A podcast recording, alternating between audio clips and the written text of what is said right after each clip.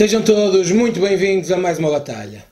Hoje o prato forte vai ser o novo caso Calheiros que há em Portugal, mas que a comunicação social e o país desportivo insistem em calar, insistem em fazer de conta que nada existe. Vamos começar por recordar o que foi o caso Calheiros na década de 90. Carlos Calheiros, um árbitro de Viana do Castelo que acabou a carreira em 1995, Apitou na primeira divisão portuguesa durante cinco anos em conjunto com os seus irmãos gêmeos. A sua carreira ficou marcada pelo caso eh, que foi disputado pelo programa da SIC Donos da Bola, que seguramente todos nos recordaremos dele. De forma muito rápida, tratava-se de uma fatura relativa a umas férias no Brasil em que Carlos Calheiro teria estado com a sua restante família Fatura essa no valor de sensivelmente 4 mil euros. À data, em escudos, seriam 761 contos, 713 escudos. Essa fatura teria sido encaminhada para o Futebol Clube do Porto pela Cosmos num conjunto de outras faturas e o Futebol Clube do Porto teria inadvertidamente efetuado esse pagamento. Após análise, após discussão e naturalmente após investigação, o caso foi arquivado por falta de provas. A verdade é que este caso ainda hoje é recordado por alguns elementos da comunicação social, sempre muito rápidos, a tirarem pedras ao Futebol do Porto. Ainda recentemente, o jornal A Bola, por alturas da divulgação dos e-mails por parte de Francisco J. Marques, nos quais são abordados vários temas do futebol português entre elementos relacionados com arbitragem e outras instâncias, com elementos do Benfica, o jornal A Bola fez primeira página do caso Calheiros, recordando esse mesmo caso e quase que num tom ameaçador uh, a dizer a todos os portistas para não atirarmos pedras aos telhados dos outros porque temos telhados de vidro.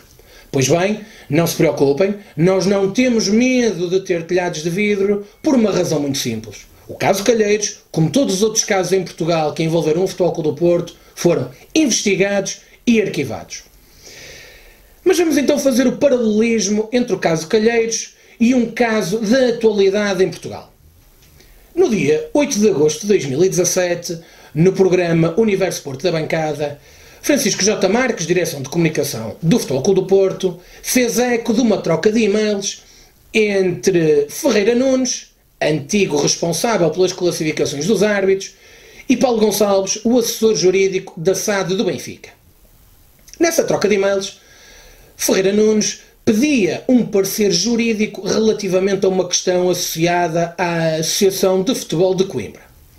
Dando de borla outras questões relativas a este assunto que são importantes, mas que para o caso pouco acrescentam, vamos passar à fase final desta troca de e-mails. Nessa fase final, Ferreira Nunes, ou Franco Vargas, enviou a fatura emitida pelo escritório de advogados para o Benfica. Esse parecer custou sensivelmente 18 mil euros. Portanto, recordamos que as férias de Carlos Calheiros custaram, à moeda de hoje, sensivelmente 4 mil euros, mas o parecer jurídico de Ferreira Nunes custou 18 mil euros.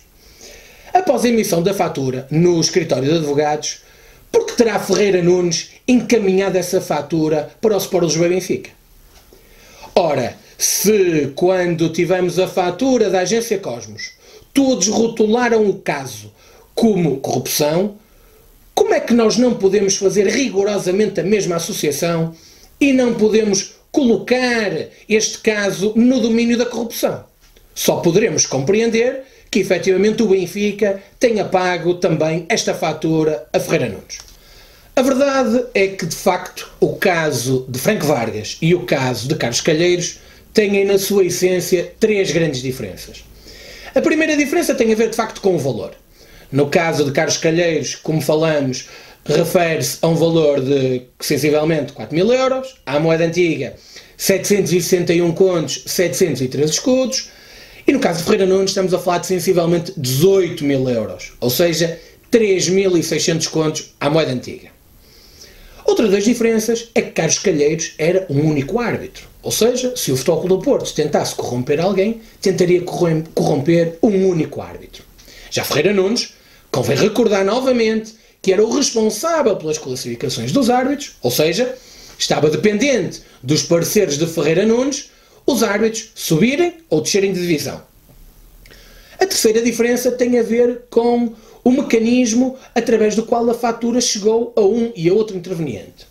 Enquanto que no caso de Carlos Calheiros, a fatura não passou por si, ou seja, foi o prestador de serviços que supostamente se enganou no destino da mesma, no caso de Ferreira Nunes, o mesmo não se pode apelidar. E isto porque Ferreira Nunes, após receber a fatura, encaminha a mesma para o Benfica. Portanto, estas são as três grandes questões, as, os três grandes detalhes que distinguem um caso do outro. No resto, o caso de Franco Vargas, o caso de Ferreira Nunes, é sem dúvida alguma um caso idêntico ao de Carlos Calheiros e, portanto, este é o novo caso Calheiros em Portugal. Muitos perguntarão o porquê da insistência no nome de Ferreira Nunes, dado que o mesmo até já saiu de funções e, portanto, já não terá qualquer espécie de influência naquilo que é o futebol português. Nós não nos podemos esquecer nunca do papel que Ferreira Nunes teve ao longo destes últimos anos. O Sr. Ferreira Nunes, como responsável das classificações, teve um conjunto de decisões que foram estranhas. Promoveu árbitros, desceu árbitros, consolidou árbitros. Mas antes de avançarmos para os nomes, e é muito importante que sejam ditos os nomes para que possamos perceber que aquilo que dizemos aqui tem correspondência na prática, todos nós temos que fazer uma grande questão neste momento. Por que razão os meios de comunicação social, que há sensivelmente 20 anos atrás fizeram eco, todos, sem exceção, do caso Calheiros, por que razão agora mantêm este silêncio? Por que razão, após duas edições do Universo Porto da Bancada, as quais se referiram a este caso, por que razão os meios de comunicação social mantêm este silêncio? Então, e mais curioso, sucedeu no seguinte: após o primeiro Universo Porto da Bancada, onde foi abordado este tema, na sexta-feira seguinte, o jornal O Jogo fez uma primeira página onde denunciava o facto de Ferreira Nunes, através do seu alter ego Franco Vargas, ter enviado e-mails anónimos aos árbitros numa tentativa de os colocar contra o Conselho de Arbitragem. Baseou-se no facto de ter consolidado as carreiras na primeira divisão de árbitros como Vasco Santos, Bruno Esteves, Nuno Almeida, Manel Mota, Bruno Paixão ou, por exemplo, João Capela. Ao mesmo tempo, ele fez surgir no panorama nacional árbitros como Tiago Martins, Luís Godinho ou até mesmo João Pinheiro. E enquanto isso, fez descer outros, como Marco Ferreira, e outros até conseguiram, por entre os dedos, fugir a essa mesma despromoção. É por tudo isto que nós temos que continuar a falar do nome de Ferreira Nunes, porque nós não sabemos muito bem por mais quanto tempo o efeito de Ferreira Nunes se vai sentir no futebol português. Meus caros, este é o novo caso Calheiros do futebol português.